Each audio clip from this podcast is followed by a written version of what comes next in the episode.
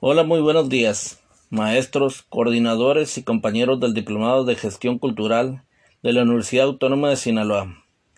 Mi nombre es Cuauhtémoc Rodríguez Castro, egresado de la licenciatura de Teatro en la Unidad Académica de Artes y Música de la Universidad Autónoma de Sinaloa. En esta ocasión les compartiré mi análisis del programa sectorial de cultura en México derivado del Plan Nacional de Desarrollo 2020-2024 les daré a conocer los planes que dieron la Secretaría de Cultura, Sermanat y la Secretaría de Trabajo y Previsión Social. Como en primer plano, podremos decir que el Programa Sectorial Cultural 2020-2024 es el primero en la historia de las instituciones culturales de México. Es una construcción de una cultura de paz para el bienestar y para el bien de todos. Este programa se construye con los programas esenciales de inclusión y reconocimiento de la diversidad cultural. Cabe mencionar que es la primera vez que la Secretaría de Cultura cuenta con un documento de esta naturaleza, sumándose así a la historia de creación de políticas públicas e instituciones culturales del México moderno desde José Vasconcelos a la fecha. Este programa está basado en un diagnóstico en tierra sirve de fundamento y guía para la política pública en materia de cultura y se basa en la convicción de que toda agenda cultural es una agenda de derechos humanos, por lo que trabajarla para garantizar el acceso a la cultura de forma igualitaria para todas las personas, priorizando a los grupos históricamente excluidos. Los trabajos se orientan a la construcción de políticas culturales incluyentes con una agenda digital de cultura a través de diversos mecanismos y proponen diversificar los modelos educativos en materia de arte y cultura. Se fortalecerán las políticas en materia de estímulos a la creación para atender a la creciente demanda de apoyos y programas existentes. Se construirán nuevos modelos de financiamiento e inversión pública y privada para hacer frente a la demanda de comunidad artística y cultural de nuestro país bajo los principios de respeto y restricto a la libertad artística y creativa de las comunidades, un apego a los principios de inclusión, no discriminación, perspectiva de género y transparencia. Es importante mencionar que la Secretaría de Cultura en este programa tendrá el resguardo de monumentos históricos inmuebles, centros históricos, vestigios arqueológicos, museos, zonas arqueológicas, patrimonio cultural, ferroviario y monumentos históricos y artísticos federales, tanto inmuebles como muebles. También se trabajará por la protección de los derechos de propiedad de obras y creaciones culturales, sean individuales o comunitarias, y parte esencial de la identidad de las comunidades y los pueblos indígenas, afromexicanos y equiparables, el reconocimiento e impulso a la diversidad de lenguas nacionales y el necesario derecho lingüístico de sus habitantes. México es un país con una gran diversidad de cultura a lo largo y ancho del territorio, pero aún así hay un gran porcentaje de su población la cual no ha tenido acceso y disfrute de los bienes y servicios culturales.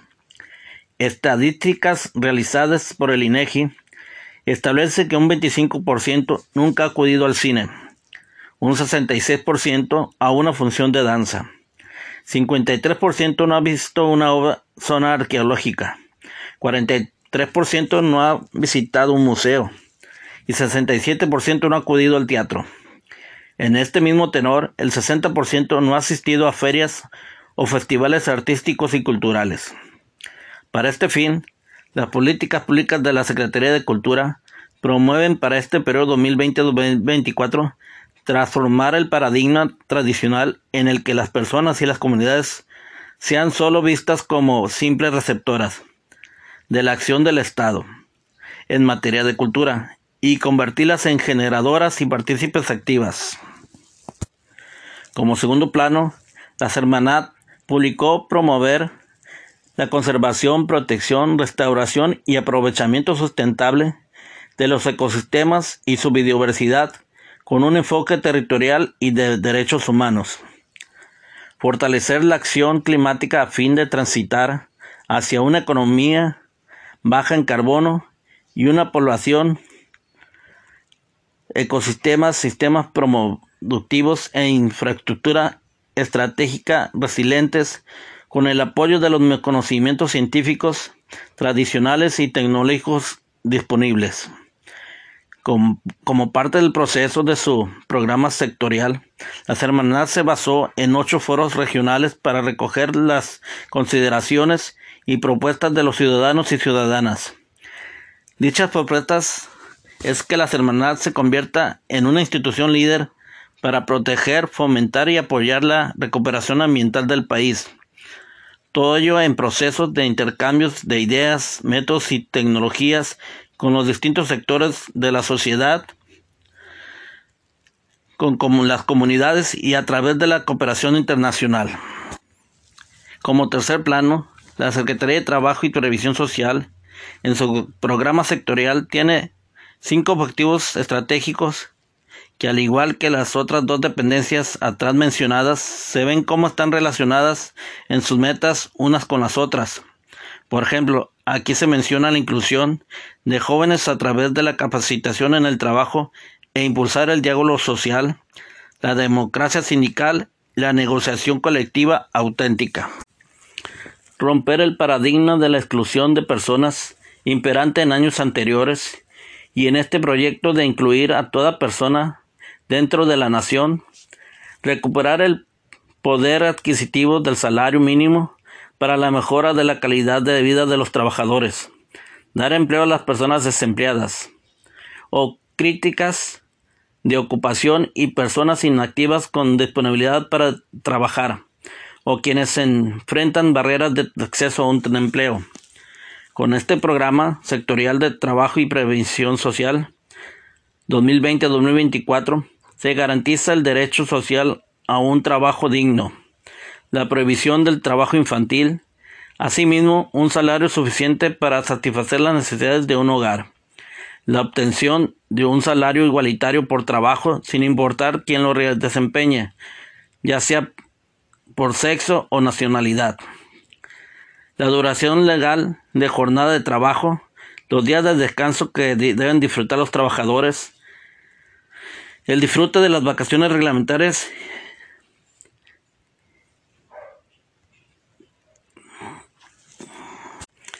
y la capacitación y adiestramiento laboral. En el epílogo Visión hacia el futuro, no habrá ningún joven desempleado.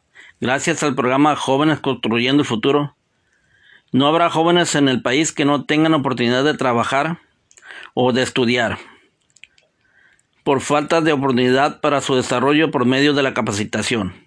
Tras la inclusión de jóvenes a través de la capacitación en el trabajo, las mujeres tendrán mayores oportunidades de insertarse en el ámbito laboral.